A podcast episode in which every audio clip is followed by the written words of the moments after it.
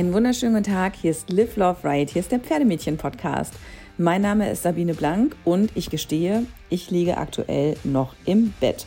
Ausnahmsweise wird äh, dieses Intro nicht aus meinem Kleiderschrank heraus aufgenommen, sondern heute Morgen muss es alles ein bisschen schneller gehen. Wir haben es ein bisschen eilig, denn äh, dieser Podcast, äh, der leitet auf ein Live-Event hin. Äh, zur Einordnung, heute ist der 6. März, es ist Samstag und morgen am Sonntag machen wir zum Thema Herpes eine Clubhouse-Session mit Dr. Veronika Klein von Kernkompetenz Pferd. Das Ganze ist das Ergebnis von einem ja, schon länger anstehenden Austausch zwischen äh, Chrissy und mir, die heute auch meine Gesprächspartnerin in der nächsten, ja, ich sag mal gut ein, ein Viertelstunde sein wird. Wir kommen aus der gleichen Region in Hessen. Wir haben uns auf Clubhouse kennengelernt, sind seitdem miteinander in Kontakt. Wir wollten uns sowieso mal für eine Podcast-Folge treffen zu einem anderen Thema, hört ihr auch im Laufe der Folge. Und jetzt aber eben aufgrund der aktuellen Situation mit Valencia und auch mit den Herpesausbrüchen hier bei uns in Deutschland und für uns auch speziell in Hessen sind wir eben miteinander in Dialog gegangen und haben dann eben diesen Termin morgen auch mit Veronika organisiert. Ähm, morgen gibt's die Möglichkeit auf Clubhouse seine Fragen zum Thema Herpes mitzubringen und eine Antwort von der Expertin zu bekommen.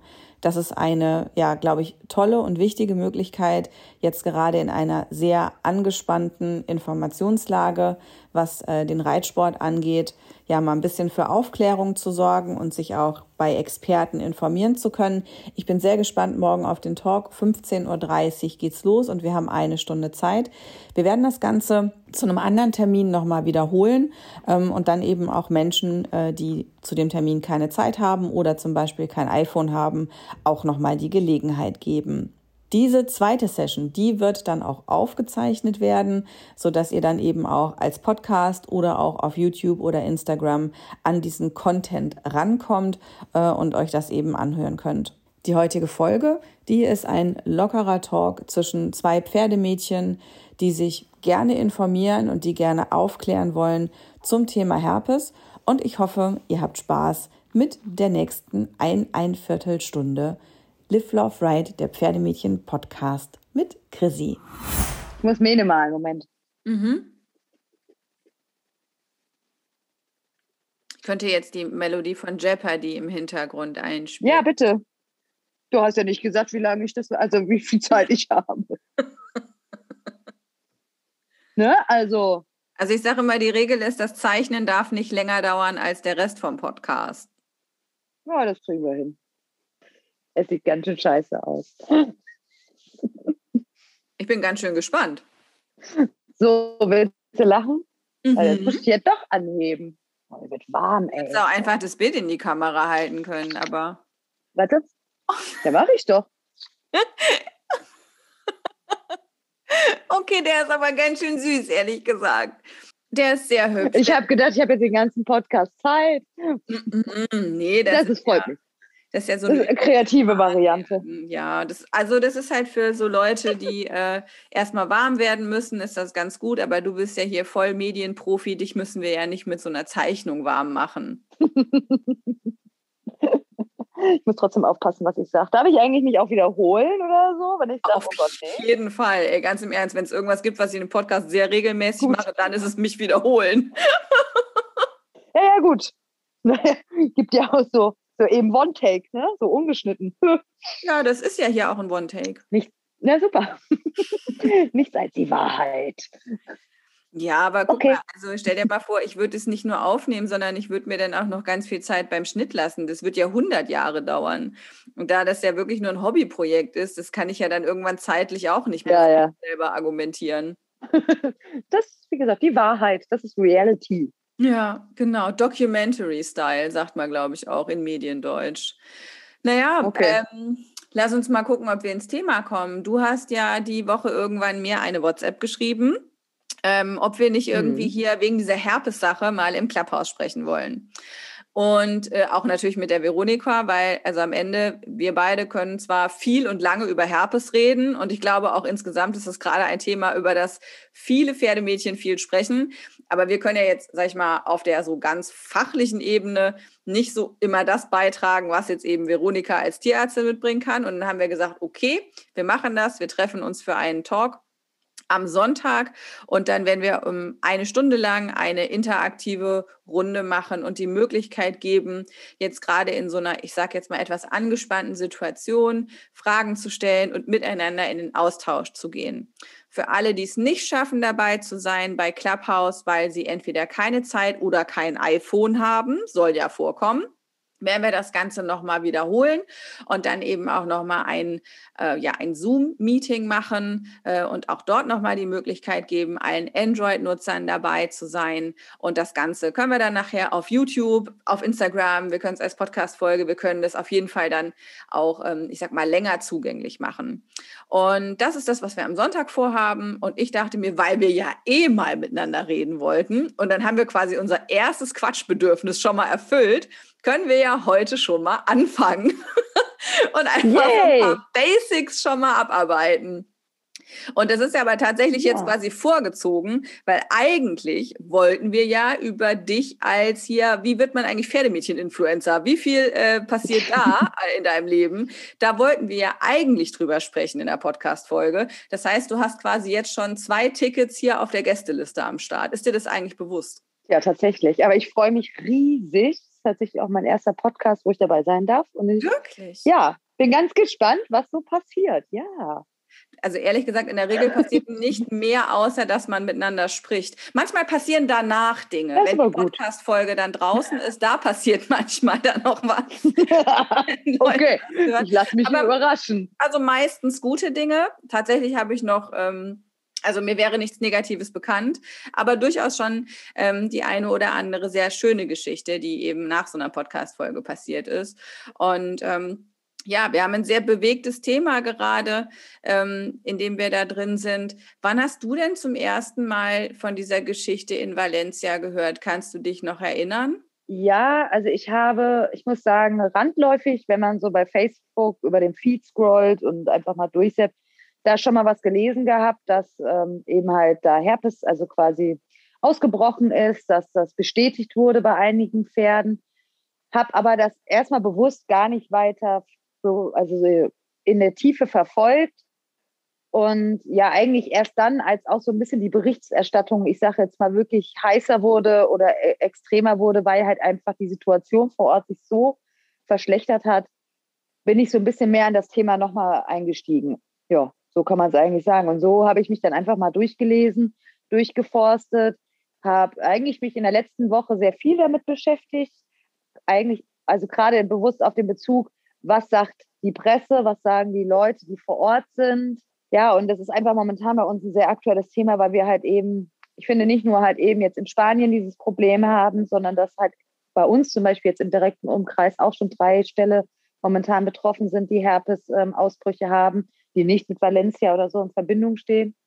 Und das Thema jetzt gerade, finde ich, intensiver auch in, in, in Deutschland einfach wird oder bekannter wird, dass einfach immer mehr Fälle auch bei uns auftreten. Bei mir war das ehrlich gesagt so, als ich diese ersten, ich sag jetzt mal, Ticker-Meldungen gesehen habe von wegen Herpesausbruch, da habe ich schon fast so ein bisschen drüber gewischt, weil in Anführungszeichen, es ist ja normal, dass man in der Winterzeit immer mal wieder von Herpesausbrüchen liest. Also ich meine, das letzte Mal Richtig. bei uns in Hessen, das war ähm, im Januar beziehungsweise im Dezember und dann irgendwie so dieser mhm. Übergang Weihnachten, Silvester irgendwie, da äh, hieß es dann auch, ja, wir haben hier in einem Stall im Main-Taunus-Kreis, haben wir einen Herpesausbruch, da gab es auch eine offizielle Pressemitteilung dann vom Landessportverband Hessen, beziehungsweise Pferdesportverband Hessen und da sind dann auch einige Pferde gestorben und dann gab es damals so eine, ja, kleine ähm, Bericht, so eine wie heißt das denn, so eine kleine Pressemitteilung, wo die auch nochmal versucht haben, so ein bisschen auf, ähm, ja, lasst eure Pferde impfen hinzuwirken und wo sie auch nochmal gesagt haben, hey, es gibt auch von der Tierseuchenkasse, gibt es auch noch eine Beihilfe, kriegt ihr 10 Euro auf die Impfung und so.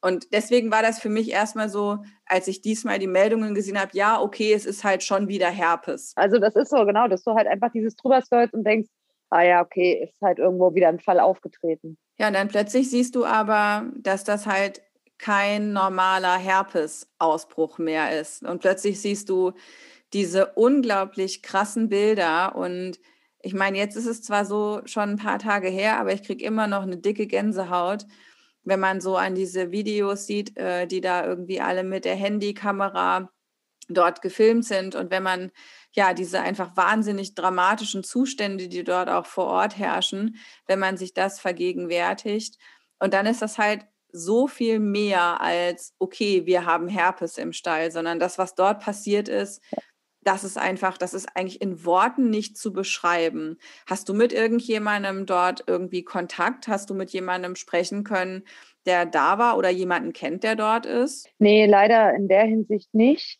Hätte ich gern. Das Thema ist ja, dass gerade zu der Zeit jetzt, äh, wo das ausgebrochen sind, ja auch viele Junioren und so vor Ort waren. Und dass sie tatsächlich ähm, einfach die, also Junioren, das sind ja die bis 18-Jährigen auch, dass sie die ausgeflogen haben im Prinzip, einfach aus, aus Schutz, damit die diese Bilder gar nicht sehen, also die Reiter.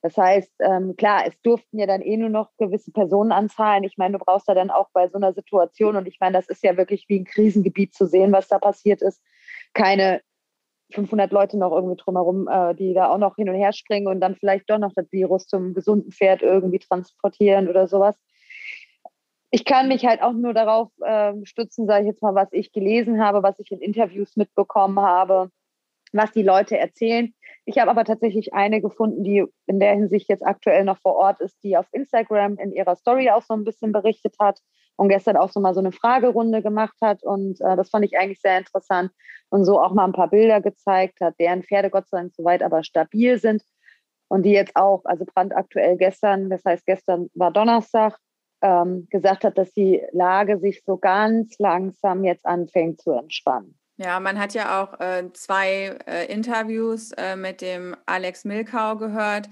die sehr stark die Runde gemacht haben und der sehr, sehr schwere Vorwürfe erhebt gegen den Veranstalter vor Ort, aber auch gegen den Weltreiterverband, gegen die FEI. Und ähm, also ich sag mal so, ich gehe davon aus, dass es eine sehr lange Zeit brauchen wird, das alles äh, aufzuarbeiten ähm, und da eben auch ähm, das ganze Material äh, ja, zu sichten und einfach zu schauen, was ist denn da eigentlich passiert. Aber jetzt gerade aktuell, die kämpfen da einfach immer noch um die Pferde. Und ich meine, die Dimension Turnier, von der wir da reden, das ist vielleicht auch nicht jedem klar. Das ist ein Turnier, was über mehrere Wochen geht da sind, also je nachdem, in welchem Artikel du liest, mal sind es 750 Pferde, die vor Ort waren am Anfang, mal sind es 800, mal sind es 700 aber auf jeden Fall mehrere hundert Pferde vor Ort.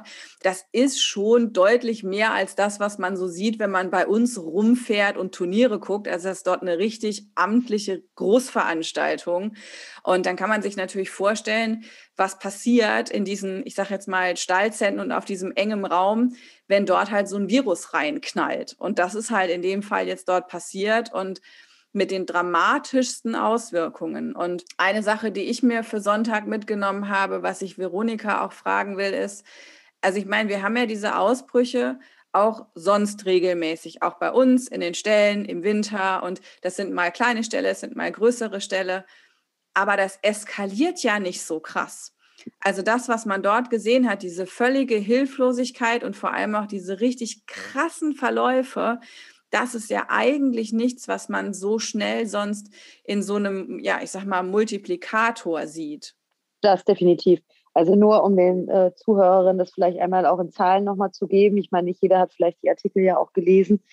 Aktuell befinden sich, glaube ich, noch circa 150 Pferde vor Ort, von denen 100 circa mit ähm, Herpes EH, EHV1 infiziert sind.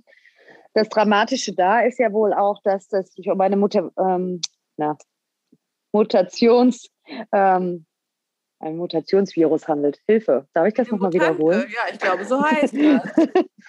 ja, ja, ein Mutter, äh, Mutations... Oh mein Gott, ich habe heute echt ein Problem. Genau, einer, der mutiert ist, der nicht so ist, wie er ist und dadurch irgendwie eine sehr aggressive Form.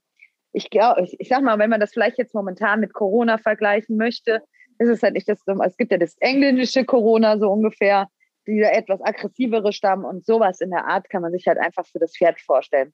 Das Schlimme ist ja einfach, dass es halt einfach diese neurologischen Ausfälle verursacht und das sind ja auch diese schlimmen Bilder, die wir gesehen haben, dass die Pferde ähm, sich von selbst nicht mehr auf den Beinen halten können, dass sie sich quasi festlegen und dass man in solchen Situationen ja einfach super schnell reagieren muss, um die Pferde aufzurichten, weil die ja nicht dafür gemacht sind, einfach einen ganzen Tag irgendwo rumzuliegen, weil quasi der ihre Organe sich ja selbst erdrücken würden.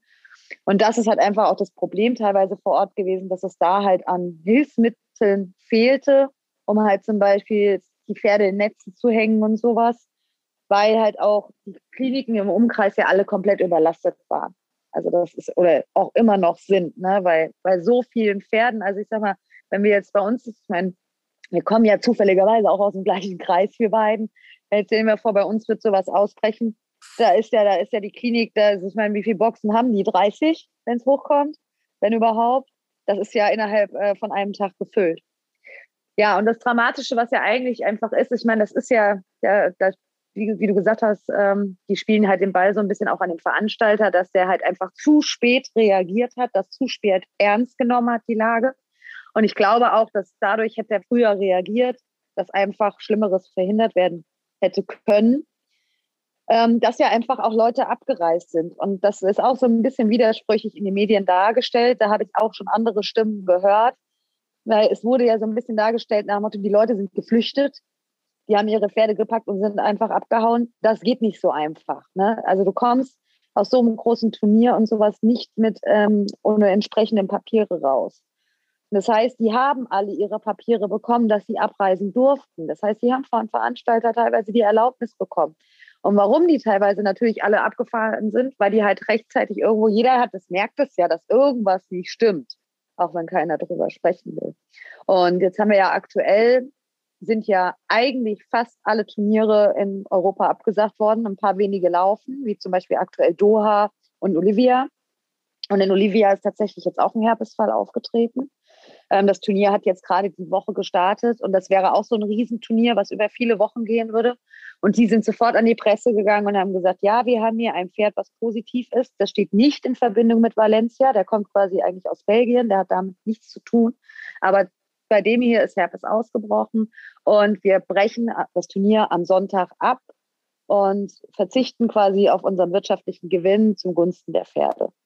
Und ich glaube, da lag einfach der, der große Unterschied zu Valencia.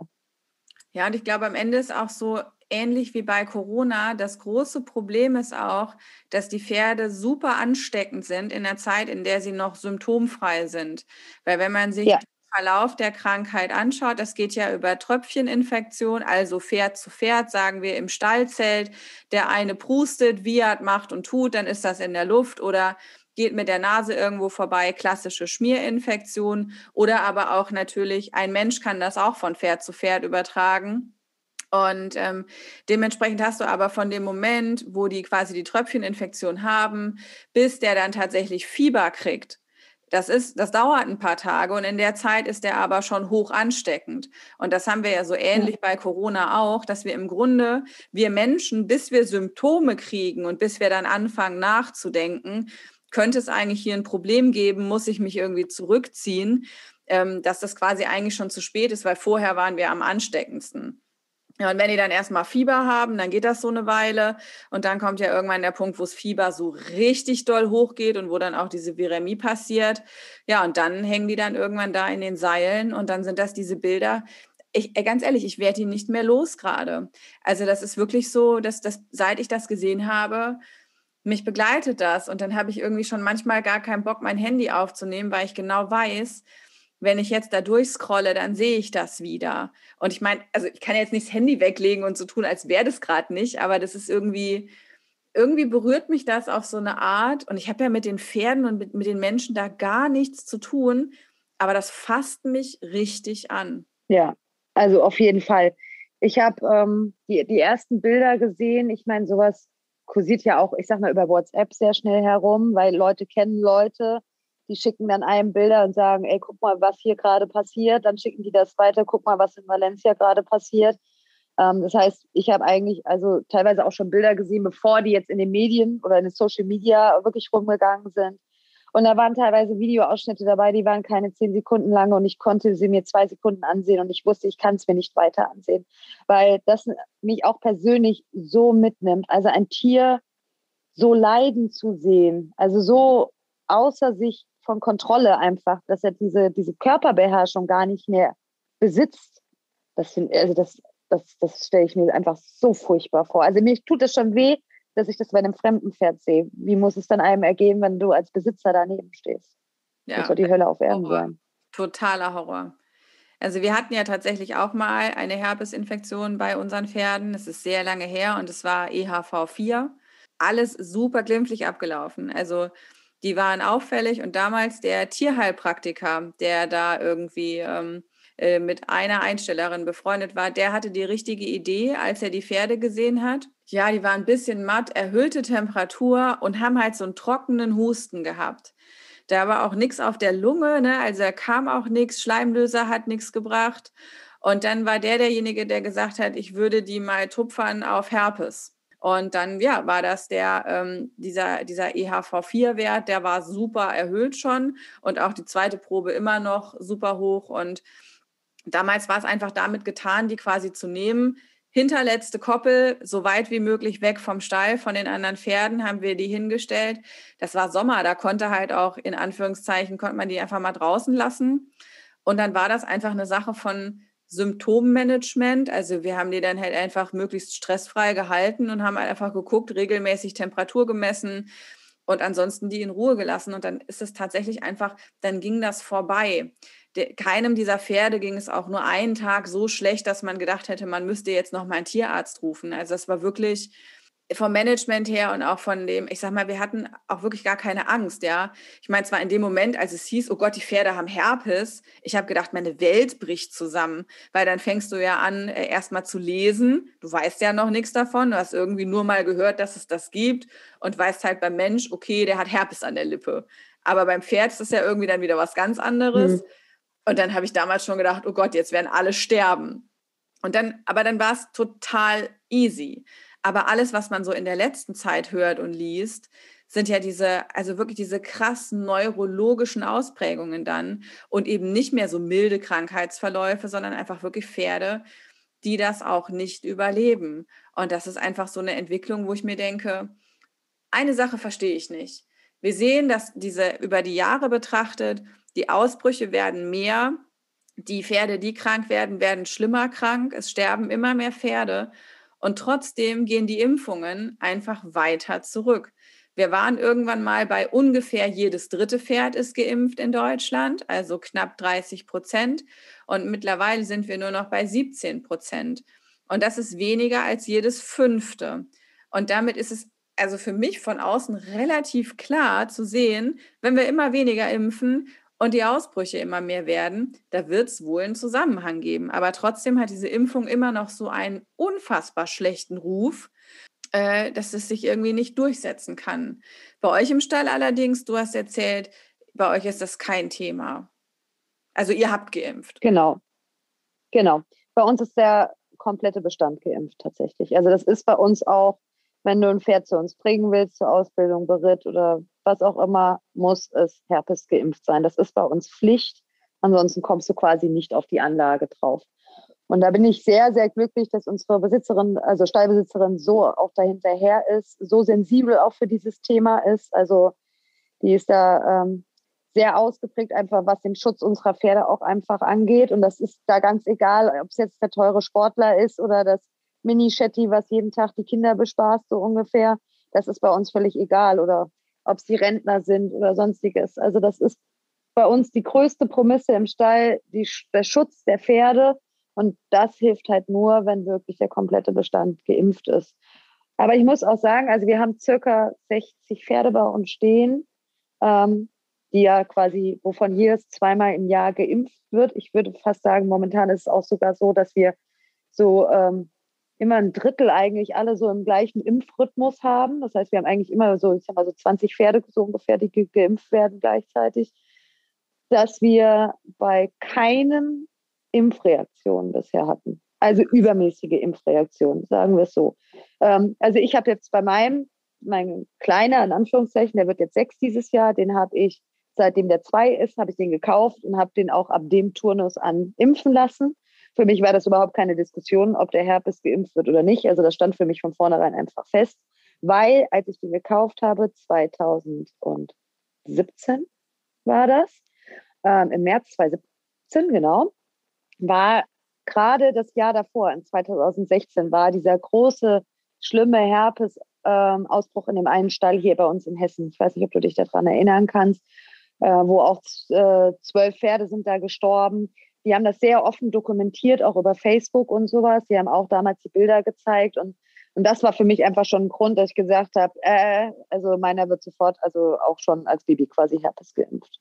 Ja, und der hatte jetzt ähm, im Winter war er jetzt gerade wieder fällig, am Weihnachten wurde er geimpft. Da hat er tatsächlich mal ein bisschen Reaktion gezeigt in der Hinsicht, dass der so ein bisschen steifen Hals hatte. Also der war halt mal drei Tage jetzt nicht so ganz so locker beim, also beim Bewegen oder sowas. Aber damit kann ich super leben. Also wie gesagt, wir haben ein Pferd mal gehabt, da wussten wir, dass der ein bisschen empfindlicher ist. Der wurde dann vorher mit Selexis behandelt. Damit hat er die Impfung auch sehr gut verkraftet. Aber dass wir jetzt sagen, da reagiert einer mit Fieber oder dicken Beine oder der bewegt sich nicht mehr oder dicke Brust, selbst das haben wir bei uns nicht. Ja, das hatte der Dicky oft. Der hat auch einfach nach dem Impfen eigentlich, aber bei allen Impfungen hat er dann halt so ein Ei da hängen am nächsten Tag. Aber das ist halt auch schon alles. Und das nehmen wir halt einfach so mit. Ich meine, das ist, das tut dem ja noch nicht mal weh. Ja, also das ist zwar nicht schön, das sieht auch nicht schön aus, aber das macht halt nichts so. Und ähm, ja, irgendwie, ich, also bei uns im Stall ist es so, dass, glaube ich, ganz wenig Pferde Herpes geimpft sind und dass auch dieser Dialog dazu eigentlich nicht so stattfindet. Ne? Da merkst du halt, es ist ein reiner Freizeitstall eigentlich. Und ähm, du hast halt so dieses, ja, dieses, dieses Klischee, dass das so eine ganz schlimme Impfung ist und dass die wahnsinnig negativ belegt ist, das merkst du da schon auch, wenn du dann mal mit den Leuten ins Gespräch gehst. Und ähm, tatsächlich muss ich aber sagen, ich kenne zum Beispiel kein Pferd, was mal ernsthaften Impfschaden hatte. Und Doch, ich kenne ein Pferd tatsächlich, was einen Herpes-Impfschaden hat. Und das ist von einer guten Bekannten von mir. Ähm, mit der habe ich mich gerade die Tage drüber unterhalten. Deshalb ähm, hat sie mir das nochmal so erzählt. Die ähm, als Reaktion hatte, sie hatte zwar auch dieses, dieses, äh, ja, dieses lethargische so ein bisschen, ein bisschen so ein bisschen müder, schlapper und sowas. Das Problem bei der war, dass bei der auf der äh, auf die Impfung sie quasi mit diesem, der mit diesem, auch mit dieser Muskelsteifheit extrem reagiert hat. Und äh, das haben die nicht mehr wegbekommen. Das ist bis heute nicht mehr komplett weggegangen bei dem Pferd. Sie hat sie trotzdem noch versucht, zweimal also weiter zu impfen. Also mit, sie haben es mit Selexis probiert und, und, und. Ähm, aber die Stute hat das tatsächlich immer weniger vertragen und hat immer mehr Symptome auch aufgezeigt. Und dann hat die sich teilweise 24 Stunden gar nicht mehr bewegen können. Und daraufhin hat sie dann einfach gesagt, okay, ich habe es probiert, ich habe echt alles versucht, aber wir kriegen das hier in dem Bereich einfach nicht hin. Sie hat später einen Fohlen auch aus der Stute gezogen und da ist sie zum Beispiel ganz anders eingestellt. Da sagt sie, das wird auf jeden Fall geimpft. Also da brauchen wir nicht drüber sprechen. Also wenn du dann halt einmal sowas erlebt hast, dann könnte ich mir auch vorstellen, dass, also ich wäre dann wahrscheinlich auch in der Zukunft total vorsichtig, aber äh, ja, sie scheint einen guten Umgang damit zu haben. Und ähm, also wie ist das so im Moment im Alltag mit der Stute? Kommt die zurecht? Ja, also das ist jetzt nicht so dramatisch, dass du jetzt sagst, okay, die kann sich gar nicht mehr bewegen. Aber die war, ich sag mal, schon irgendwo als, ich nenne es jetzt mal Sportpferd, irgendwo auch gedacht. Mhm. Und die wird halt nie dieses Level erreichen, was sie sich vielleicht irgendwo gewünscht hat, ne? weil die einfach gar nicht mehr dieses Losgelassene im Rücken haben kann. Die kann sich halt einfach nicht mehr locker machen. Ne? Und so ein Pferd natürlich dann auch zu arbeiten, das ist natürlich, also das macht ja irgendwo auf Dauer keinen Sinn, wenn du jetzt nicht sagst, ich gehe jetzt einfach, also klar kannst du mit der entspannt ein bisschen auf dem Platz rumtüdeln, kannst mit der ins Gelände gehen und sowas, das geht. Aber ich sag mal, richtig sportlich arbeiten, das geht halt einfach dann nicht mehr. Mhm. Ja.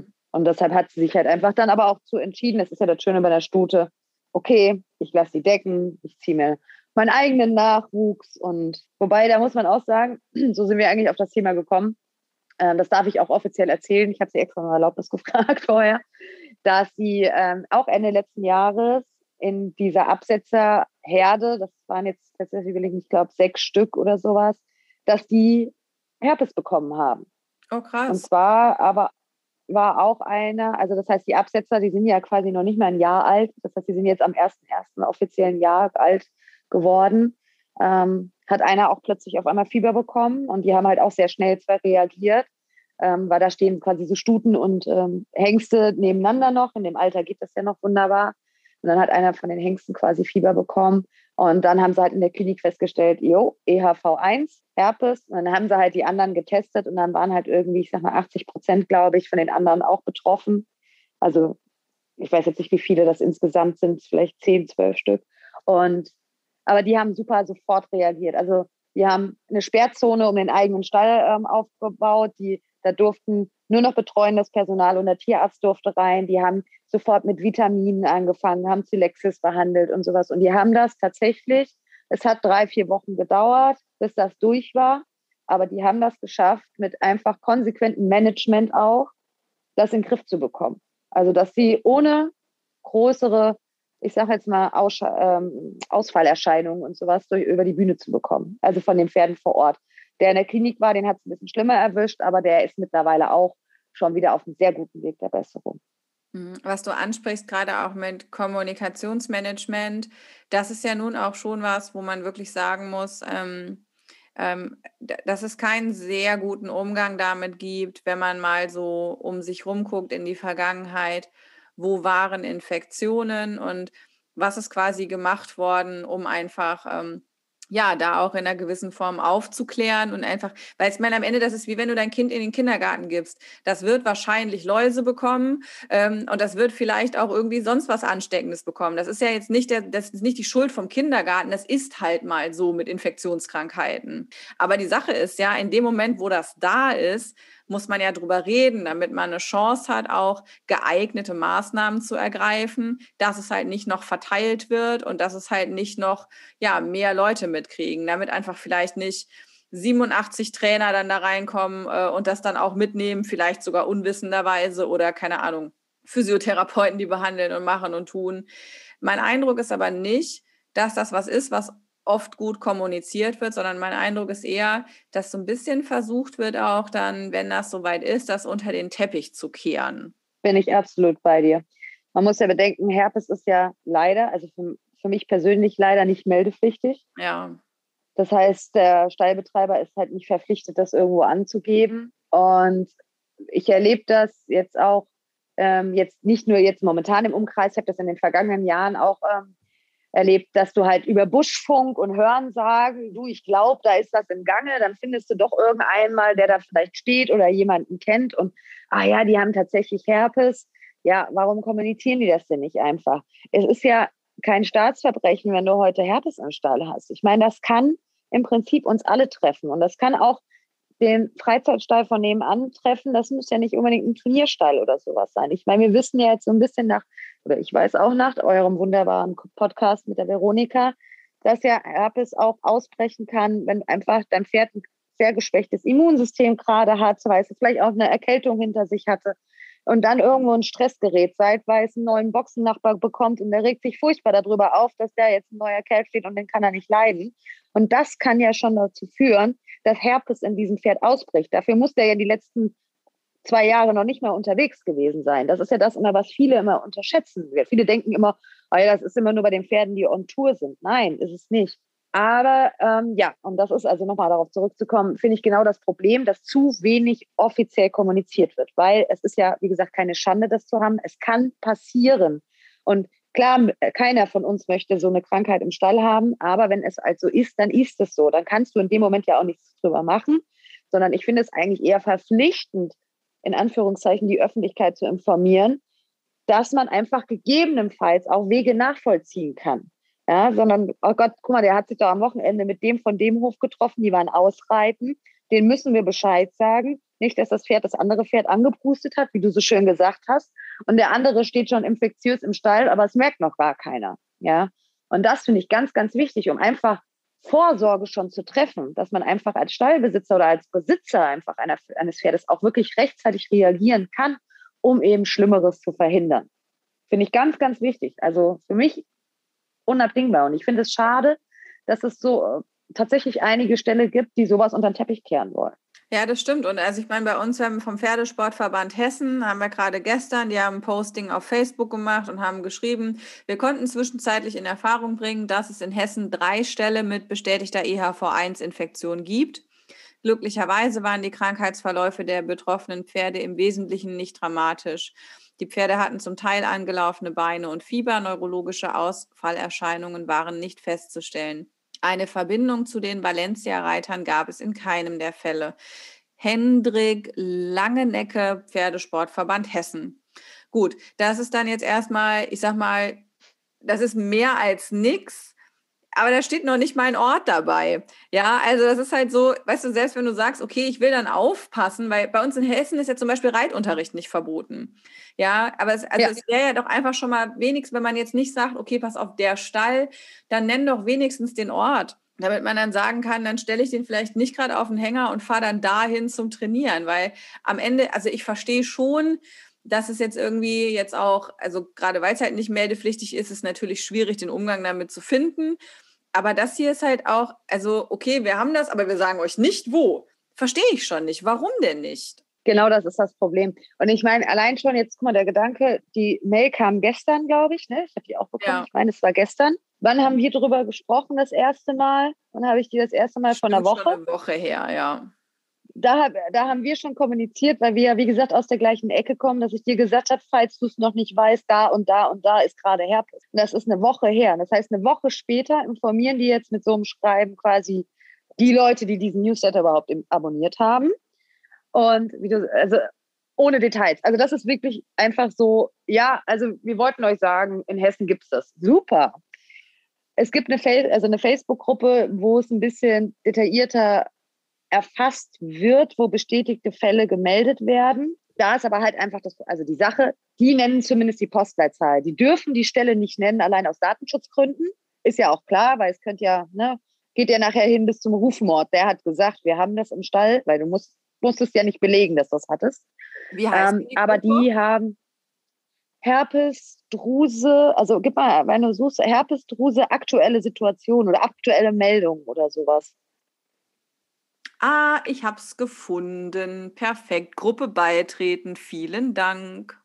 Das ist super interessant. Und ich finde übrigens, dass seit das mit Valencia bekannt geworden ist, da mittlerweile momentan so gefühlt alle fünf Stunden ein Beitrag aufploppt mit äh, Herpes in, äh, Druse in oder also ne, das ist also da schon eigentlich beängstigend, wie das da gerade die letzten Tage sich entwickelt. Und normalerweise, da klar, da fragen auch Leute, hat einer was gehört von? Aber wenn einer schreibt, hier gibt es einen Fall in Postleitzahlen so und so, dann handelt es sich zu 99 Prozent um bestätigte Fälle. Ja. ja. Und dann weiß man, wie du sagst, zumindest regional, wo man es einordnen kann. Ja. Und dann weiß man vielleicht auch, ich meine jetzt das eine, der eine Ort jetzt bei uns, der quasi zwischen uns liegt, da gibt es nur zwei Ställe. So, da weiß man eigentlich sehr schnell, welcher es ist. Ja. So, aber das sind, ne, also deshalb, aber da sind wir wieder bei dem Thema. Und dann kann man halt sich überlegen, okay, man muss ja auch dazu sagen, in Hessen sind ja nicht nur Tiere erlaubt. Warte kurz, das heißt, ist gerade bei mir einmal hängen geblieben. In Hessen ist nur. Also in Hessen ist ja nicht nur der Einzelunterricht erlaubt, sondern es sind ja auch Profiturniere erlaubt und für Spitzensportler und Berufsreiter. Und das darf man jetzt auch nicht vergessen. Wir haben ja bei uns Veranstaltungsorte, gerade einen bestimmten, der sehr, sehr schöne und gute Turniere ausrichtet, wo im Prinzip seit August, September alle zwei Wochen hier bei uns Turnier stattfindet. So, und das nicht zu knapp. Also wir waren, ja, also wir sind selbst da vor Ort. Wir waren im Januar da, da waren in der Springpferde L, wo mein Kleiner gelaufen ist, 50 Pferde am Start, nur in dieser ja. Prüfung. Ja? Also da gehen halt auch schon viele Pferde über das Turnier. Klar, bist du halt durch Corona und sowas, hältst du dich eh nicht lange auf dem Turnierort auf, aber es gibt ja welche, die kommen ja nicht nur für eine Prüfung. Und du kommst halt im Winter enger in Kontakt, ne? weil da bist du nicht auf dem Platz zum Abreiten, sondern in der Halle und sowas. Und da finde ich es halt einfach so wichtig, dass man einfach weiß, okay, der und der Reiter, der kommt jetzt gerade aus einem, oder der, was ich das, wurde jetzt eine Woche später das gemeldet. Oh, mal verdammt. Also, ich sollte jetzt doch mal anfangen, Fieber zu messen. Oder kann mal einer das Pferd noch zusätzlich äh, beobachten, wenn ich nicht im Stall bin oder sowas. Das heißt ja nicht sofort, dass ich den aufladen muss und in die Klinik fahren muss. Aber das haben einfach zum Beispiel so ein Pferd noch mehr unter Beobachtung setzt. Ja, die Schweizer haben da eine ganz coole App, das hat die Eva auf Clubhouse erzählt, ähm, wo dann quasi man um sich herum gucken kann, welche Infektionskrankheiten gerade unterwegs sind. Und da muss ich doch sagen, das ist doch mal irgendwie, das ist mal ein Schritt in die richtige Richtung, weil am Ende Kontaktnachverfolgung ist das eine, aber auch einfach umsichtig einfach gucken können, wo will ich hin und wie ist es da gerade. Wir haben ja auch gerade bei Corona, kann man sich ja auch genau anschauen, wo sind gerade welche Inzidenzwerte. Und dann kann ich mir überlegen, ob ich in eine Stadt fahren will, die gerade eine 150er Inzidenz hat oder vielleicht lieber in eine, wo der Inzidenzwert bei 35 ist. Ja, so, aber am Ende, ich muss ja erstmal irgendwo gucken können, weil ansonsten sieht das alles gleich aus und dann fahre ich halt dahin, wo es schön ist. Und ich verstehe einfach nicht, dass in dieser wahnsinnig digitalen Zeit wir uns auf diesen Themen immer noch so schwer tun, weil ehrlich gesagt, meiner Meinung nach ist das relativ leicht zu lösen. Definitiv. Zumal ja bei denen das auch so ist, wie ich das verstanden habe, dass das ja quasi auch von Tierärzten gemeldet wird. Also genau. da kann ja nicht die Kind und Kunst jetzt irgendwie sagen, ach ja, ich glaube, der da hinten, der hat jetzt mal Herpes, weil dem wünsche ich jetzt auch mal gerade einen schlechten Ruf ans Bein. Wobei das finde ich auch furchtbar, dass man so einem Stall einen schlechten Ruf irgendwie hinterher sagt, weil, wie gesagt, keiner kann was dafür. Aber da habe ich tatsächlich, ich habe ja so eine kleine Umfrage bei mir auf Instagram gemacht, auch persönliche Geschichten gehört, wo Leute gesagt haben, wir hatten Herpes im Stall, wir haben das sehr offen kommuniziert und wir waren, natürlich hast du einen gewissen Teil auch an Anteilnahme, aber wir waren auch eine gewisse Zeit wie Aussätzige behandelt worden. Voll. Weil das sind die, die, die Herpes haben. Ne? 100 Prozent. Also das ist halt, du bist einfach erstmal, du bist das Böse ja, weil Absolut. du hast die Krankheit, so ungefähr. Und ähm, natürlich tut es dann auch weh irgendwo den Leuten. Und da kann ich natürlich trotzdem verstehen, dass du darüber überlegst, das zu kommunizieren. Aber es ist ja ein Unterschied. Ich muss das ja nicht detailliert alles jedem erläutern. Es reicht ja, wenn ich sage, okay, pass auf, die Postleitzahl hier, ja, wir haben das Problem, wir haben es im Griff, alles ist in Ordnung oder sowas. Ja, so, ne? ja und das, äh, das, das nochmal dazu auf die App. Genau, und dass es bei denen halt nur die Tierärzte melden können. Und das finde ich eigentlich ein super System. Ich meine, wie du sagst, wir sind in einem super digitalen Zeitalter. Warum hat nicht jeder Tierarzt so eine App, wo er einfach sagen kann, okay, ich habe einen bestätigten Fall, hier setze ich meinen Marker auf der Karte, hier in dem Umkreis von mir aus, in, um 20 Kilometer Umkreis, hier haben wir einen Herpes. So, und dann weiß jeder, oh, müssen wir aufpassen oder ach, das ist noch so weit weg, können wir uns noch entspannen. Ja, vor allem würde auch das ja möglich machen, einfach auch mal diese Ausbrüche auf eine Art, sich in Zusammenhängen anzugucken, um mal zu sehen, wo fängt es denn an und gibt es irgendwie, verdichtet sich das irgendwo? Also man könnte das ja, du weißt ja, ich stecke gerne mit meiner Nase tief drin in so Tabellen und mache gerne mit Zahlen rum. Also in dem Moment, wo man das quasi mal anfangen würde, so richtig aufzuarbeiten, glaube ich, würde man auch Zusammenhänge verstehen. Um, und, und aus diesem Verständnis heraus könnte man wieder Maßnahmen ableiten. Und daraus heraus könnte es halt auch wieder besser werden. Und mein Eindruck ist, dass für quasi die, also ich sage es jetzt laienhaft, das ist mein Verständnis. Wir fragen am Sonntag die Veronika. Ähm, es gibt keine Lobbyarbeit äh, äh, für diese Impfung. Man, also quasi, es wird einfach so akzeptiert, dass die einen schlechten Ruf hat. Da macht auch keiner was dran. Infolgedessen äh, ja, werden immer weniger Pferde geimpft. Die Anzahl der Ausbrüche geht gleichermaßen hoch und alle stehen da halt irgendwie und gucken zu. So, also ich habe einfach noch nirgendwo wirklich mal, äh, ja, äh, so auch, sage ich mal, natürlich, es gibt immer mal wieder einen Artikel ne, in, der, in den Fachmedien und so, aber ganz im Ernst, die sind auch echt immer schon so, das meine ich nicht böse, aber die sind schon auch so geschrieben, dass ich meistens nach den ersten zwei Absätzen nicht mehr so Bock habe, da weiterzulesen. Und ähm, vielleicht einfach, also vielleicht braucht es da auch einfach wirklich mal so eine Art kleine Kampagne. Weil ich meine, du hast jetzt gerade auch ähm, gesagt, du hast eine kleine Umfrage in deinem Instagram gemacht. Ich würde aber sagen, äh, äh, wenn man jetzt mal einfach mal nimmt, wie viele Menschen dir da folgen, das wird schon auf eine Art repräsentativ sein Vielleicht kannst du ja noch mal einen Insight geben. Was waren die Fragen, die du gestellt hast? Und wie haben sich so die Antworten verhältnismäßig äh, dargestellt? Also ich hatte unter anderem natürlich als erstes gefragt, wer sein Pferd quasi regelmäßig impfen lässt. Und da waren es, glaube ich, knapp 40 Prozent, die gesagt haben ja und nein, halt eben 60 Prozent. In Zahlen, ich müsste jetzt einmal nochmal nachgucken, das werde ich auf jeden Fall für Sonntag nochmal genau machen von den Zahlen ich glaube, Nein waren so 5500 und halt Ja irgendwie 3000 oder sowas zu dem letzten Zeitpunkt, wo ich reingeguckt habe. Da war die Umfrage aber noch nicht fertig. Ich habe mir sonst immer erstmal nur die Prozentzahlen angeguckt. Wiederum gefragt hatte ich aber auch, also besteht eine Impfpflicht bei euch im Stall? Ich glaube, da waren es nur 16 Prozent, die gesagt haben Ja. Ähm, habe aber auch die Leute gefragt, würdet ihr denn euer Pferd impfen? Auch wenn nicht alle Pferde im Stall geimpft sind, wenn nur wenige geimpft werden. Und da haben aber zum Beispiel 80 oder so Prozent gesagt, ja, würde ich machen. Und das war so für mich so ein bisschen, okay, also äh, nur 40 Prozent lässt impfen, aber 80 Prozent sagt, ja, ja, würde ich machen. wo ist da, also wo ist der Haken da irgendwo dran? Aus welchem, also mir erschließt immer noch nicht, aus welchem Grund die Leute sagen, ich lasse nicht impfen. Also außer der Klassiker, mein Tierarzt sagt, es gibt nicht genug Impfstoff. Ich habe mal gehört, es gibt schlimme Nebenwirkungen. Das ist ja immer dieses Ich habe mal gehört. Und ich sage mal, der gewisse Prozentsatz, der wirklich sagt, mein Pferd hatte schlimme Impfreaktionen, die habe ich auch abgefragt, ob einer halt einfach so Probleme hatte. Da waren die Klassiker eben dabei, was wir vorhin gesagt haben, dicke Beine, ne, geschwollene Brust oder sowas oder mal Mattheit. Aber dass da jetzt richtig viele rausgestochen sind, die gesagt haben, oh, jo, ich hatte wirklich neurologische Ausfälle bei dem Pferd oder sowas. Das waren vielleicht fünf Prozent oder sowas, also von denen, die geschrieben haben. Jetzt gefühlsmäßig, ne? Wie gesagt, die Zahlen werde ich für Sonntag nochmal genauer aufbearbeiten. Und ja, und was ich halt auch zum Schluss halt auch gefragt habe, wer für eine, also klar, auch Meldepflicht habe ich abgefragt, da waren sehr, sehr, waren über 95 Prozent auf jeden Fall dafür. Und wer, was ihr von einer Impfpflicht für Turnierpferde haltet. Mhm. Also für Pferden, die auf Turniere gehen. Und da waren sehr, sehr viele dafür. Auch über 90 Prozent. Dazu muss ich sagen, meine Ruby, den habe ich ja 2003 bekommen und den habe ich ja bis 2015 Turnier geritten. Deshalb ich habe also ein paar Turnierjahre mitgemacht. Als ich den damals gekauft habe oder bekommen habe, war Herpes bei uns Pflicht. Da war das noch eine Pflichtimpfung bei den Turnierpferden. Da gab es noch Resiklin, da hat man noch Kombi-Impfstoff ähm, geimpft, ne? Influenza und Herpes. Und da war das ja überhaupt gang und gäbe. Da hat man ja gar nicht drüber nachgedacht, weil du musstest das ja machen, um aufs Turnier zu fahren. Und dann gab es ja damals wirklich tatsächlich mal diese Impfstoffknappheit, kurzfristig als Resiklin quasi vom Markt ging. Ähm, dann gab es diesen tschechischen Impfstoff. Da stimmt, den konnte, kann man, konnte man besorgen. Ich glaube, viele Tierärzte wollten einfach den Aufwand nicht betreiben.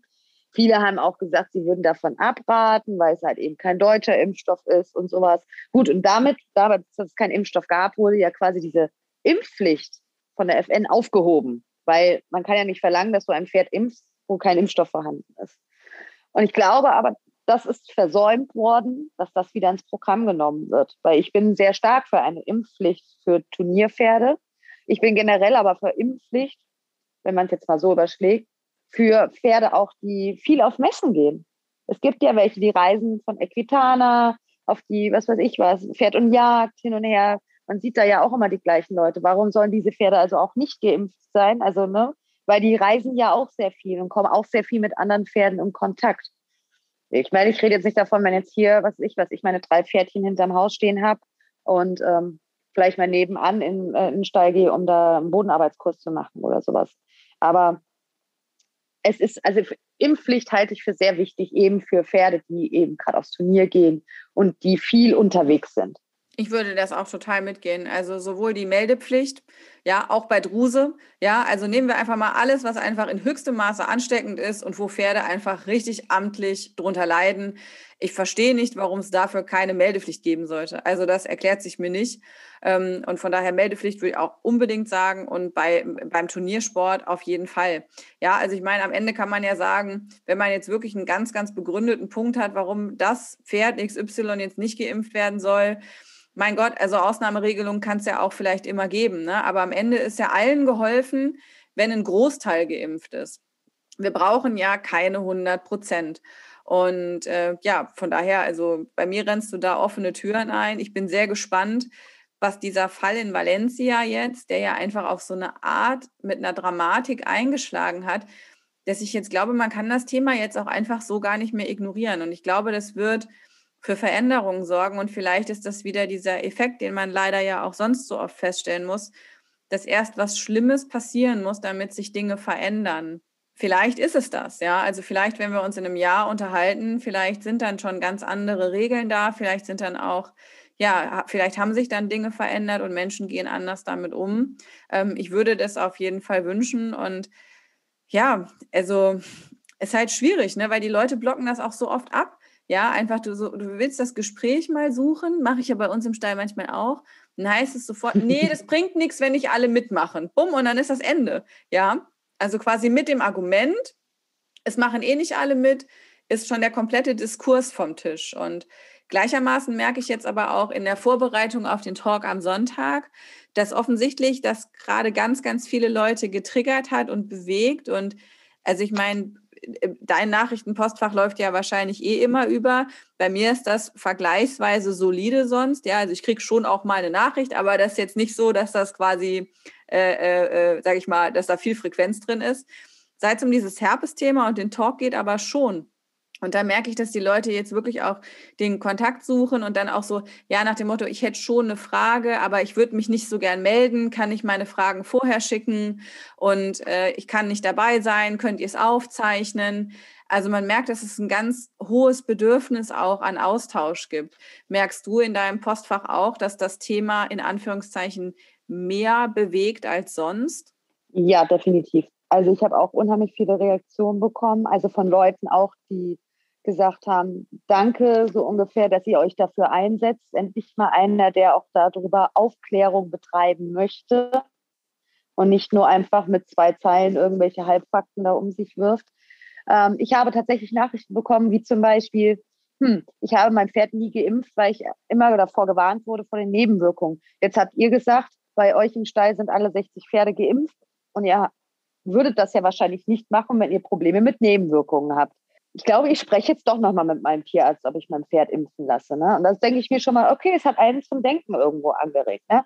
Dann kriege ich viele persönliche Erfahrungsberichte von Leuten, die berichtet haben, dass sie eben Herpes auch im Stall hatten, dass sie Herpes persönlich miterlebt haben, dass sie ähm, an Herpes Pferde verloren haben, was manchmal sehr emotional ist, einfach das zu lesen, weil sie einfach irgendwo ein Stück gerade zu dieser Aufklärung beitragen möchten, dass sie sagen, ich habe mein Pferd an Herpes verloren und ähm, ich möchte so ungefähr allen empfehlen, bitte lasst eure Pferde impfen. Dann natürlich habe ich auch zwei, äh, paar, zwei, drei, vier Berichte bekommen von eben auch Leuten, die von Impfschäden gesprochen haben. Tatsächlich auch von einer Dame, die durch diese Impfung damals so eine heftige Reaktion in dem Pferd ausgelöst wurde, dass sie die Stute erlösen musste. Oh Aber sie sagte auch im gleichen Zuge, ich habe noch drei, vier andere und die werden trotzdem alle geimpft, weil mir das, es kann passieren. Das, ist, das hat Veronika ja auch so schön in dem Podcast gesagt. Es ist ja wie im Prinzip wie bei uns Menschen. Wenn wir zum Arzt gehen und uns impfen lassen, so der eine merkt überhaupt nichts, so der andere kriegt einen dicken Arm, der kann den Arm nicht heben. Meine Mutter hat sich letztens impfen lassen, die saß dann da, ich kann den Arm gar nicht mehr heben. Mir ist so komisch, ich muss mich hinlegen. Das passiert, weil natürlich ja dieser Impfstoff ja nicht nur bei uns Menschen, auch bei unseren Pferden ja irgendwas aus auslöst. Ne? Und das ist ja eigentlich gut, dass du eine Reaktion bekommst. So. Manchmal kommt es halt zu Überreaktionen, aber die Zahlen davon sind ja wirklich so gering. Und da sagen halt hier einige, ich nehme das, das Risiko in Kauf, eine Reaktion auf die Impfung zu bekommen, als mein Pferd an Herpes sterben zu sehen. Und ich finde, was du gerade auch nochmal gesagt hast mit den Leuten, die im Stall das abtun, das kenne ich auch aus, aus vorherigen Stellen. Ich finde, dass da aber auch einfach ein bisschen mehr die Stallbetreiber auch mit in die Pflicht genommen werden müssten. Habe ich übrigens auch Nachrichten zu bekommen, die sagten, nee, wir hatten bisher gar keine Herpespflicht, aber jo, unser Stallbetreiber hat jetzt gesagt, ab 1.4. wird das eingeführt. Ja. Und ich glaube, das ist halt einfach auch so ein bisschen nochmal so ein Unterstützer, ne? weil, der, weil der, wenn der Stallbetreiber sagt, so Leute, wir setzen uns jetzt mal alle zusammen, wir sprechen da mal drüber, ich halte das für sinnvoll und ich möchte das, dann müssen alle mitziehen. Ja, oder du suchst einen anderen Stall im Prinzip, wenn du jetzt sagst, du willst es gar nicht. Das ist so meine persönliche Meinung. Ja, ist ja auch tatsächlich, also wenn es einfach die Vorgabe ist, und ich meine, wie viele Vorgaben gibt es, die wir auch nicht gut finden, die wir halt aber mitmachen, weil es halt so ist. Ne? Also am Ende, manchmal muss man, glaube ich, einfach Sachen auch verbieten. Das ist genau wie, keine Ahnung. Irgendwann wurde Rauchen in Räumen, in Restaurants und überall verboten. Und alle haben sich was aufgeregt, wie schlimm das ist, dass man das jetzt mit einem Verbot quasi regelt. Hey, aber heute kann sich doch keiner mehr vorstellen, dass wir mal ernsthaft im Restaurant gesessen haben und einfach da die Kippe neben dem Essen ausgedrückt haben. Und vielleicht wird es irgendwann auch eine Zeit geben, in der wir da sitzen und denken, ey, weißt du noch, als Herpes keine Pflichtimpfung war? Gut, äh, wahrscheinlich werden wir das so nicht, der Vergleich ist nicht so gut, aber es, war war auch eine, lange Woche. War, war, der hat, es war eine lange und schwierige Woche irgendwie besonders, ich weiß gar nicht, wir haben ja schon wieder halb zehn gleich, ja. Was? Wie lange haben wir denn jetzt gequatscht? ich habe keine Ahnung. Wann haben wir uns denn, also wir haben ein bisschen Smalltalk gemacht und sowas. Eine Stunde, über eine Stunde. Also Chrissy. Wir wollten, wir wollten doch nur so eine schnelle Nummer machen heute Abend. Ein Quickie gibt es für mir nicht. Ein Quickie gibt es für mir nicht. Ja? Ah, du bist, du bist gar nicht so lieb. nee, für mir muss man sich Zeit nehmen, ja? Okay, ja, das haben wir ja jetzt. Ey, und ganz ehrlich, wir haben uns auch richtig ja. hübsch gemacht füreinander, was man nämlich hier im Podcast hören kann an. Chrissy und ich haben uns beide so einen richtig schönen Kuschel-Onesie angezogen, haben uns so einen Mörder-Dutt auf den Helm gebaut und sehen einfach richtig, also wir sind, heute sind wir Wi-Fi-Material, also muss man wirklich sagen. heute gilt. Das ist, ja, das ist halt Freitagabend-Mut, ne? Also das ist, äh, das ist gut, dass man uns aber so Podcasts und so nicht sehen kann. Das ist eigentlich sehr angenehm. Und so wirst du mich ja verraten, dass ich schon im Bett liege. Und zwar von Anfang an. ja, aber ich habe hier Ruhe. Da kann mein Mann in Ruhe auf der Couch, was weiß ich, was gucken. Das ist total rücksichtsvoll von dir. Ja, also hast ja, so du denn ich. eigentlich Fragen an die Veronika, die du mitbringst am Sonntag? Ich muss sagen, dass eigentlich ähm, ein Großteil meiner Fragen, die ich hatte, durch euren Podcast schon beantwortet wurde der übrigens sehr empfohlen wurde, auch also durch unsere Stall-Community. Das hat sich bei uns im Stall, ist dieser Podcast quasi einmal rundgegangen. So hey, ganz ehrlich, und ich in die Analytics und kannst, also das ist wirklich, das ist ein bisschen äh, freaky. Das wollte ich dich die ganze Zeit, ja. das wollte ich dich die ganze Zeit schon mal fragen. Hast, also merkst du das? Wird der, also diese ja. Folge wird die das ist, äh, ist ja. explodiert quasi? Ja, also während ich, ansonsten habe ich so ein sehr relativ regelmäßiges Rauschen auf allen Podcast-Folgen und jetzt gerade macht so ja, also der wird irgendwie. Ausschlag nach oben durch die Der Decke. ist unterwegs. Ja, ich meine, heute hat mich ähm, von Deutschlandfunk Nova eine Sportreporterin angerufen, die an diesem Thema dran ist und die einen Beitrag macht äh, und die äh, auf, auf Sachen, die wir im Podcast gesagt haben, gefragt hat, ob ich ihr die Quelle geben kann. Sie will das in ihrem Beitrag nennen. Ich habe da gesessen und dachte so, das, passiert das gerade? Wie geil ist das denn? ja, so. ja, und das, aber das finde ja. ich so gut, weil ich merke so irgendwie, das, was wir damals gemacht haben, ich meine, das ist kein sexy Thema. Ne? Und das ist ja auch so ein bisschen das nee. Ding in meinem Podcast. Ich suche mir weder jetzt irgendwie die super fancy und gerade in Gesprächspartner, noch suche ich mir die super fancy Trendthemen, wo ich einfach sozusagen mit dem Ziel, dass das irgendwie möglichst gut klickt, ja, sondern also ich suche mir eigentlich immer Themen, von denen ich denke, dass sie am Ende irgendwie die Leute ein Stück weit besser machen und dass sie vielleicht diese Pferd-Mensch-Welt irgendwie ein bisschen positiv verändern. Und ähm, das war auch der Grund, weshalb wir uns dieses Herpes-Thema rausgesucht haben. Und wir wollten eigentlich ja, das war im Grunde so ein Plan wie heute Abend. Wir wollten halt mal schnell 20 Minuten über Herpes reden. So, und dann äh, haben wir aber ehrlich gesagt, wir haben in der Vorbereitung schon gemerkt, dass es 20 Minuten wahrscheinlich nicht tun. Dann haben wir gedacht, ja, dann dreiviertel Stunde und so. Und am Ende, ja, wir haben uns mehr Zeit dafür gelassen. Und ich glaube, die Zeit braucht es aber auch. Weil das ist auch nichts, was schnell erklärt ist. Das ist nichts, was einfach erklärt ist. Und ähm, ja, am Ende haben wir sehr viel positives Feedback darauf erfahren. Und ja, dieser Anruf äh, äh, hier heute vom Deutschlandfunk, das war so mein persönlicher Happy-Moment der Woche, weil am Ende, wie schön ist das, wenn das, was wir da getan haben, jetzt dazu führt, dass die Berichterstattung äh, über Valencia quasi, also wenn selbst die Leute, die das recherchieren, da irgendwie hinkommen, toll. Weil man sieht ja auch, was passiert, wenn die entsprechenden Redakteure nicht gut auf die Suche gehen. Also diese Berichterstattung zum Beispiel, die RTL gemacht hat, muss ich ganz ehrlich sagen, bodenlos. Also das boah, hätte jeder Praktikant, ich, der boah. nur eine halbe Stunde Zeit gehabt hätte, besser machen können als die. Es ist eine richtig dreckige Frechheit, was da gesendet worden ist. Ich habe mit meinem Mann auf der Couch gesessen und wir haben uns gerade dieses Interview angehört von dem ähm, Axel da. Und dann, äh, der Fernseher war auf stumm, aber es lief halt RTL. Und dann sehe ich auf einmal dieses Bild, äh, kann man ja unschwer erkennen, dass das dann Valencia ist. Und habe dann erst Pause gemacht, habe gesagt, stopp, das muss ich mir angucken. Und dann war das eben RTL aktuell. Und dann war das so ein Minutenbeitrag, glaube ich, der so schlecht war, so unterirdisch schlecht, der abgeschlossen hat mit dem Satz quasi, aber es gibt ja eine Impfung und bald ist alles wieder gut. So wo du denkst so, äh, ja klar, habt ihr überhaupt irgendeine Ahnung? Also da hat sich wirklich so einer gar nicht Mühe gegeben. Und das Problem ist aber, das sieht dann irgendjemand, weil es gibt ja trotzdem auch Leute heutzutage, die Pferde besitzen und nicht den ganzen Tag auf Social Media unterwegs sind oder Clubhouse suchten oder sonstiges. ich denke, du meinst. So, und der sieht das dann und sagt, ah ja, da sind ein paar Pferde krank, aber das ist ja Spanien, das hat ja mit uns gar nichts zu tun. So ungefähr, weißt du? Das ist so gar nicht, die, ne, da krieg ich, da könnte ich, könnte mich, habe mich so aufgeregt. Ich bin durchs Wohnzimmer getobt, als ich das gesehen habe. Mein das Mann konnte mich kaum beruhigen. Ja, das war das untere Ende der Berichterstattungskette. Und ich meine, das ist nicht nur, ich meine, dass RTL auch mal irgendwie jetzt nicht die glücklichsten Händchen hat, wenn die hier ihre 60 Sekunden Stücke machen. Fair enough, das ist irgendwie, das gehört da dazu.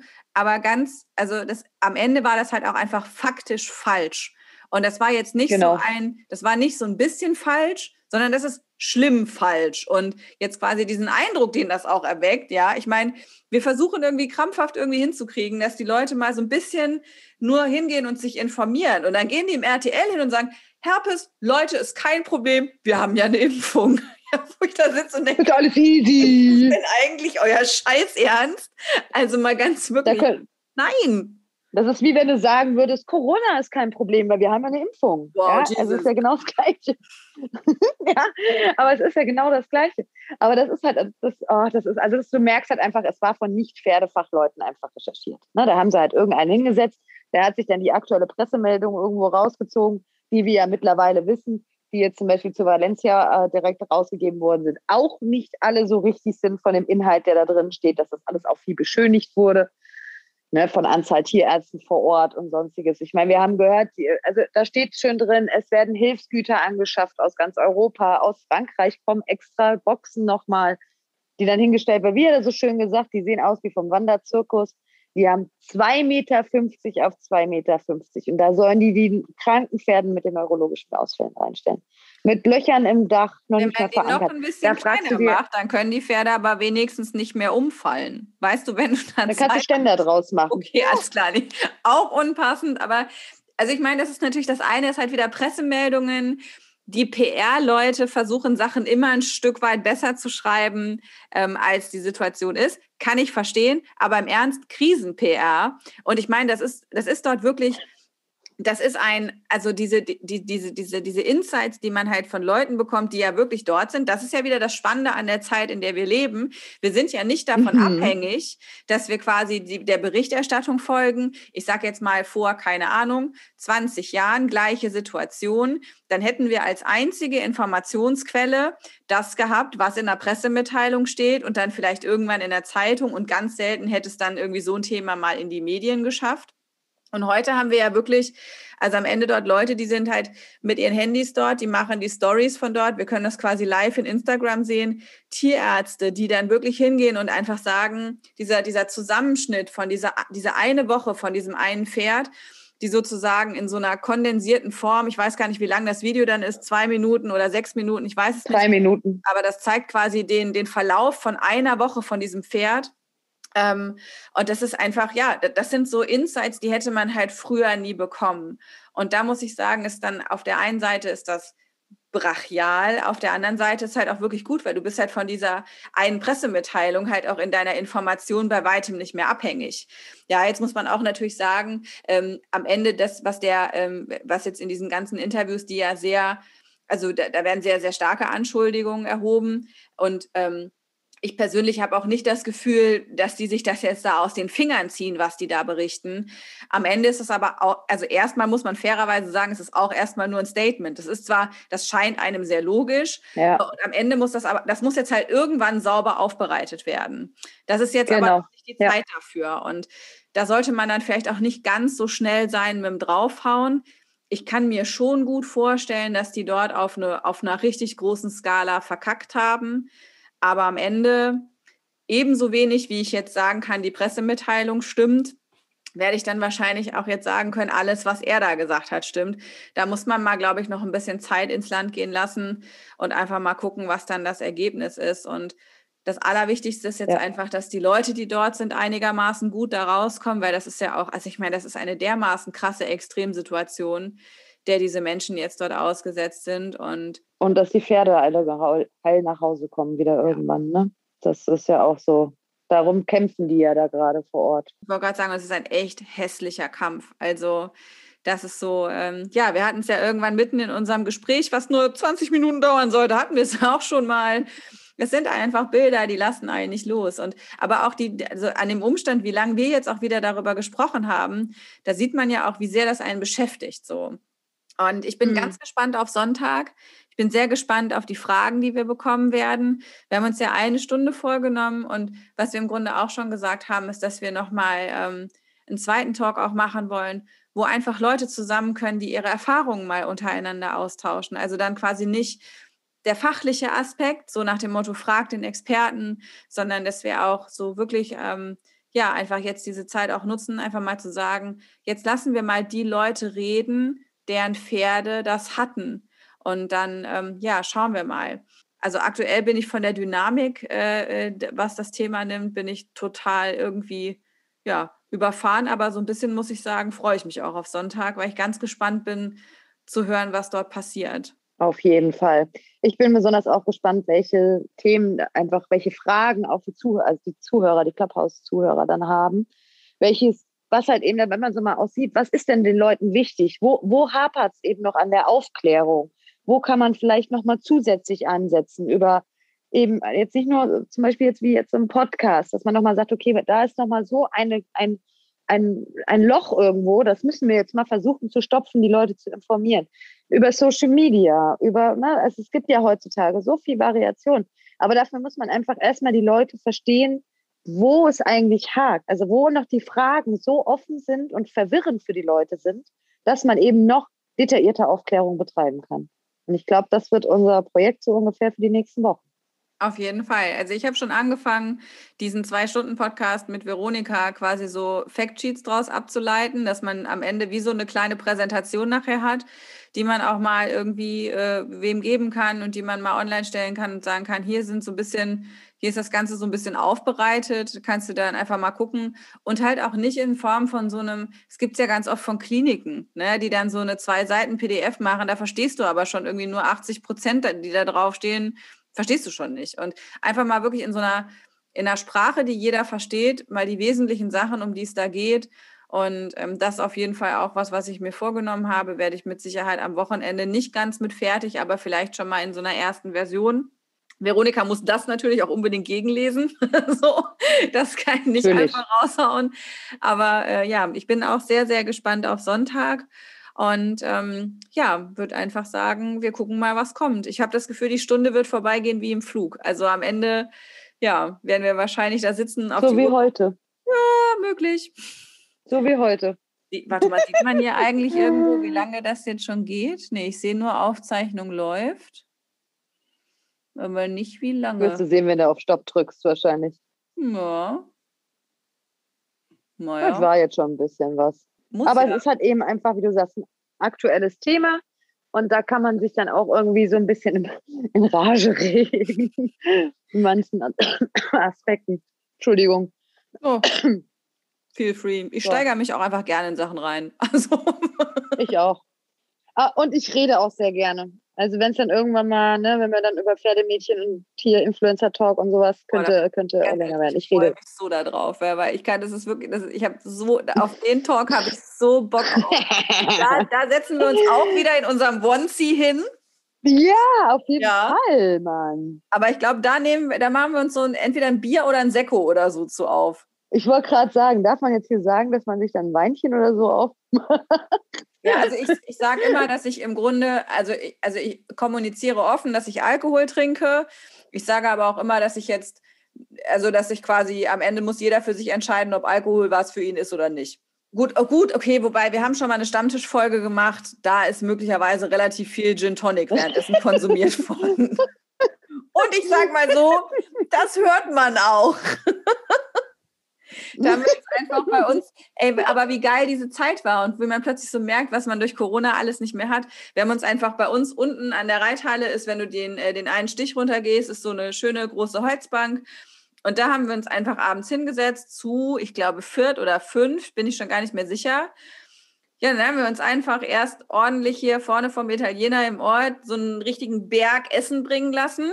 Und dann hatte ich halt so ganz viel Crushed Eis, Gin, Tonic und alles, was du dir vorstellen kannst, äh, in der Kühlbox dabei. Und dann haben wir ja uns ein bisschen angezündet und haben, ich glaube, zweieinhalb Stunden haben wir da gesessen und haben einfach auch mitlaufen lassen. Ja, also da ist auch das nicht ein einziger Schnitt passiert.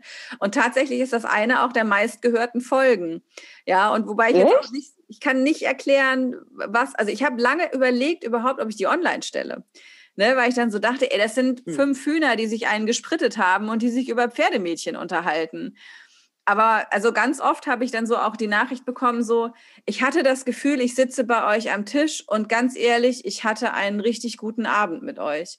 Und dann denke ich mir, wenn das, das, wenn das der Effekt ist, den das haben kann, okay, dann mache ich das halt jetzt noch ein paar Mal und dann aber jetzt ja halt leider seit Corona halt in der Form auch nicht mehr möglich. Aber ich muss auch sagen, ich habe mir die Folge, seit wir in der Pandemie sind, habe ich mir die auch schon ein paar Mal angehört und das ist irgendwie, ja, ich freue mich so sehr auf die Zeit, wenn das wieder geht. Welche Folge ist das?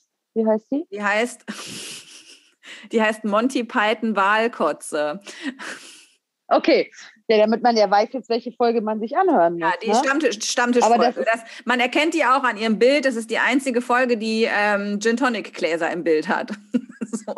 Also wenn man da durchscrollt, ist eine der ersten. Warte mal, ich gucke mal. Ich glaube, es war die vierte oder so. Warte mal. Lass mich mal gucken. Ich, ich meine, Aber es wäre Folge 4. Ich validiere das jetzt. genau. Die Folge 4, Stammtischfolge, ja? Monty Python, Wahlkotze, das ist das Bild von dem Abend. okay, alles klar. Ja, und du siehst aber, ne, mit Schirmchen, mit, äh, mit Limette, mit allem. Also das war, das haben wir schon ja, ernst natürlich. gemeint. Ja, das war schön. Aber das Schöne an, solch, Schöne an solchen Folgen ist ja, äh, ich sag mal, ähnlich wie jetzt heute auch es ist ja nicht gescriptet. Wir sitzen ja nicht hier jetzt irgendwie mit einem Blog vor. Wer sollte sich das denn ausdenken, bitte? Ja, aber nein, aber ich meine, und das ist, glaube ich, einfach das, was ja irgendwie immer so schön ist, es ist halt einfach real. Und ich glaube auch, das ist so ein bisschen dieses Feeling eben von Clubhouse. Ne? Ja, das dass du halt einfach ähm, dieses Real Talk hast, dass du dich über ernste Themen unterhalten kannst, genauso wie du aber dich über, darüber unterhalten kannst, was du gerade bei Italiener bestellt hast. Ja, ich glaube, es kommt immer drauf an. Ne? Also es gibt die Momente, in denen man sehr sachlich sein sollte und in denen dann auch vielleicht Humor nicht zwingend angebracht ist. Und dann gibt es die Momente, in denen einfach ja, so eine völlige Losgelassenheit und sich auch einfach mal in so eine Stimmung reinfallen lassen und auch mal albern sein, total angemessen sind. Und ich glaube, es ist wichtig zu erkennen, wofür gerade der Moment ist. So. Ja, aber ich finde auch, dass zumindest den, mit den Leuten, mit denen wir meistens sprechen, dass, du de, dass das da auch genau, dass man das auch merkt. Wir haben ja gerade die Woche in dem Mittagstalk war das, glaube ich, ne? Pferde, Pferdemädchen Mittagstalk, wo es das erste Mal auch so um Herpes ging, wo auf einmal eine so tolle und angeregte Diskussion entstand, ohne dass aber irgendeiner einem ins Wort gefallen ist oder sonstiges, um wo aus einem eigentlich sehr lockeren angefangenen, ich habe gerade Mittagspause, was macht ihr so und so Gespräch, ein sehr ernstes Thema sich entwickelt hat. Aber eine, ein, auch wenn es, ich glaube, das ging ja auch nur eine halbe Stunde oder so, aber es war so toll vom Input her, mit den Leuten dazu ähm, kommunizieren einfach, ne, dass du einfach diese, diesen, wie du hast es so schön gesagt, diesen Echtzeitwert hast. Ne? Du kriegst eine Meldung rein, du greifst sie und du sprichst im nächsten Moment mit einem gefühlten Online-Stammtisch darüber. Ja, und auch einfach diese, ich sage jetzt mal, dieser, dieser Austausch, der auf Clubhouse stattfindet, was ich daran so gut finde im Vergleich zu Facebook zum Beispiel. Ich meine, bei Instagram, ich muss sagen, in der Bubble, in der ich bei Instagram bin, ist alles super höflich. Es geht nur um Herzchen und alle haben einander lieb. Ne? Also ich bin irgendwie, da wo ich in Instagram bin, passiert nichts Schlimmes. Und ähm, bei Facebook ist das anders. Der Facebook-Algorithmus sortiert mir viele Sachen in den Newsfeed, ähm, wo ich ähm, ja einfach, also wo einfach viele politische Zusammenhänge drin sind, wo ich den Diskurs darüber sehr schwierig finde, der in den Kommentarspalten stattfindet. Und das sind Dinge, die mich besorgen. Und ähm, ich habe da einfach ähm, ja an der Stelle oft Bauchschmerzen, wenn ich dann sehe unter einem Spiegelartikel oder unter einem Tagesschauartikel, wenn ich die Kommentarspalten aufklicke, wenn ich sehe, wie dort miteinander gesprochen wird und übereinander und welche Aussagen dort getroffen werden. Und jetzt weiß ich ja auch durch meinen Beruf so ein bisschen, wie Netzwerke funktionieren und wie Algorithmen funktionieren. Und ich kann mir das erklären. Ähm, auf der anderen Seite kann ich es trotzdem schwer aushalten, dass es dann am Ende so ist, wie ich es da sehe. Und ich weiß, dass es nicht repräsentativ ist. Und trotzdem ist dann aber im direkten Vergleich Clubhouse so angenehm, weil das, was dort gesprochen wird, man ist sich auch nicht immer einig, aber es wird einander nicht angegangen, es wird einander nicht fertig gemacht, es wird einander Ausreden gelassen in den allermeisten Fällen. Also wenn du nachts um zwei reingehst, kannst du schon auch mal in der einen oder anderen Runde landen, wo das jetzt nicht unbedingt zutrifft, was ich hier beschreibe. Aber im Allerwesentlichen ist es ein, ein Dialog, der wahrscheinlich auch, weil man es wirklich aussprechen muss und weil man es nicht einfach nur schneller auf dem Handy tippen muss, sondern du musst es wirklich sagen. Und ich glaube, in dem Moment, wo du es ganz wahrhaftig mit deiner Stimme sagen musst, hat es eine ganz andere Qualität, als wenn du es unter manchmal sogar noch einem Pseudonym oder einem Nickname, um mal in den 90ern zu sprechen, äh, dass du es halt mal schnell irgendwo tippst. Und das empfinde ich als total angenehm. Und das tut mir richtig, richtig gut. Das ist ja groß, genau das, was, was du jetzt ansprichst. Clubhouse ist halt nicht anonym. Du bist in Clubhouse nicht anonym. Ne? Und du musst halt einfach, wenn du etwas zu dem Thema beisteuern willst, musst du dich in deiner Hand heben. Du präsentierst dich öffentlich als Sprecher. Ja, und du, ne, und das ist halt einfach für viele schon mal ein Schritt, wie du sagst. Also irgendwas mal schnell als Satz irgendwo in den Kommentar reingezimmert, ist super schnell. Aber dass dir auf Clubhouse, ich sag mal, on the stage wirklich einer gegenübersteht, der dir irgendwas, was er persönlich jetzt wirklich gegen dich meint, auch ins Gesicht sagt. Das ist ja wie wenn einer dir auf der Straße begegnet. Ja? Also es ist ja viele, die jetzt das im Internet schreiben, die würden dir ja das persönlich wahrscheinlich nicht ins Gesicht sagen. Da sind wir aber wieder auch bei Social Media, das ist dann der nächste Talk und sowas. Deshalb ist das sehr angenehm auf Clubhouse. Ja, aber ich kann nicht trotzdem auch ähm, bestätigen, was du jetzt meintest mit so Spiegelartikeln und die Kommentare darunter. Das ist aber nicht nur da so. Das ist auch, wenn du dir gerade jetzt von den aktuellen Berichterstattungen und sowas die ähm, die Links quasi, die die ähm, Reitsportzeitungen und sowas reinstellen. Ne? Also so eine St. Georg zum Beispiel hatte heute dann heute Morgen gepostet, dass Olivia jetzt absagt und sowas. Da gab es eine riesen Diskussion drunter. Natürlich teilweise zu Recht. Warum musste das Turnier überhaupt stattfinden? Alles gut. Aber da geht es halt bis in, warum sind Pferde kommerziell? Warum muss man Pferde um die Welt äh, reisen lassen? Warum muss man Pferde überhaupt im Turniersport reiten? Es geht da ein bisschen, warum müssen wir Pferde überhaupt reiten? Und warum Jesus, haben wir überhaupt Pferde? Frei. Bitte, mach's Halfter runter und lass sie laufen. Ja, aber das sind halt solche Diskussionen, die auch da entstehen. Und das ist dann halt manchmal, also so oft hat es mir schon in den Fingern gejuckt, da auch mal irgendwas zu schreiben. Aber ich denke mir immer, es hat gar keinen, es hat keinen Sinn, weil die Leute wollen sich ja auch nicht. Das sind die Leute, die da so schreiben, die wollen sich ja auch gar nicht belehren lassen. Da sind wir, glaube ich, an dem Punkt, den, den habe ich auch für mich noch nicht beantworten können. Aber was letztens jemand auch gesagt hat, als es nämlich genau um die Frage ging, sozusagen, ähm, schreibt man etwas dazu oder nicht, ähm, wenn man so merkt, dass also etwas offensichtlich sehr gegenläufig ist zu einer Meinung, von der man selbst glaubt, dass sie, keine Ahnung, richtig und verteidigbar ist. Ja, und der, das Argument, was dort gefallen ist, und das darüber denke ich seitdem so ein bisschen nach, ist, du kannst vielleicht nicht die Person erreichen, die das geschrieben hat, weil um die wirklich zu erreichen, müsste man einfach in einem ganz anderen Diskurs mit jemandem sein, damit man wirklich nachhaltig was verändern kann. Und der andere müsste das auch erstmal wollen. Und wenn wir mal ehrlich sind, unwahrscheinlich. Was man aber erreicht in dem Moment, wo man was dazu schreibt, ist, dass das andere nicht mehr alleine steht und dass der Nächste, der halt da drüber liest, halt nicht mehr nur die Scheiße sieht. Und allein das kann es ja möglicherweise wert sein. Was das aber dann an Zeit und Energie halt auch frisst, da wollen wir gar nicht mit anfangen. Und vielleicht machen wir jetzt einfach an der Stelle Facebook zu, gehen noch ein bisschen ins Clubhouse, weil es da schön ist. Und weil wir da halt einfach, ja, aber ey, ganz im Ernst, da, da geht es halt auch oft um Sachen, da geht es gar nicht um Menschen. Aber das ist so, ich äh, nochmal ganz kurz, bevor wir das Thema, also Facebook haben wir jetzt beschlossen, wir schließen auch gleich Instagram, da nochmal ganz kurz. Manchmal ist es aber auch so, das hatten wir auch die Woche, wo ich dir gesagt habe, ich habe das in einem Beitrag online gestellt gehabt, wo ich meine Gedanken zu diesem Thema Herpes einmal grob geäußert habe, wo ich ja quasi angekündigt habe, dass wir uns jetzt alle in Verbindung setzen, dass wir Aufklärung planen wollen was ja kommentarmäßig schon sehr angeregt darunter herging. Aber manchmal regelt sich die Community einfach selbst. Das ist so, das ist wirklich einfach so. Wenn man einfach da dem Ganzen einen Moment Zeit gibt, dann ist das wirklich so, dass sich das sehr schnell dann auch ausgleicht und sowas. Natürlich sind immer beide Seiten dabei, wo ich auch Aspekte verstehen kann, warum man dagegen ist. Ne? Also wenn einer mir wirklich einen plausiblen Grund liefert, dann sage ich auch, okay, alles klar, verstehe ich, dass du das in dem Fall jetzt nicht machst, ja. Aber ähm, nein, aber das ist manchmal, manchmal ist das ähm, Social Media Leben schon sehr spaßig. Genau. Und deshalb mag ich Clubhouse. reden wir dann in einem anderen Talk. Da erleben mhm. wir dann äh, den Blick hinter die äh, Kulissen des Influencer-Lifestyle. Ich bin so gespannt, Chrissy. Ich bin, ich bin so gespannt. Ich dachte mhm. ja, so spannend ist das wahrscheinlich gar nicht am Ende. Aber es wird lustig. davon, also davon. vielen, vielen Dank, äh, Chrissy, für deine Zeit und auch, äh, ja, dass du mit mir in äh, Kontakt getreten bist und diese ganze Geschichte einfach angestoßen hast, muss ich sagen, finde ich sehr, sehr gut.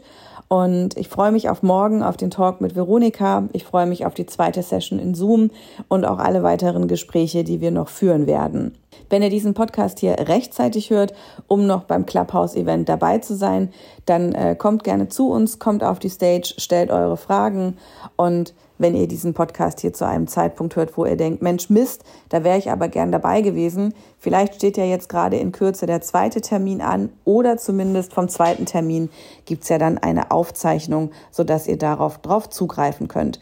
Wenn ihr Fragen habt oder auch eure persönlichen Geschichten teilen wollt, wir wollen ja auch noch mal eine Einheit machen, in der ein Erfahrungsaustausch sozusagen zwischen Pferdemenschen stattfindet. Dann meldet euch gerne.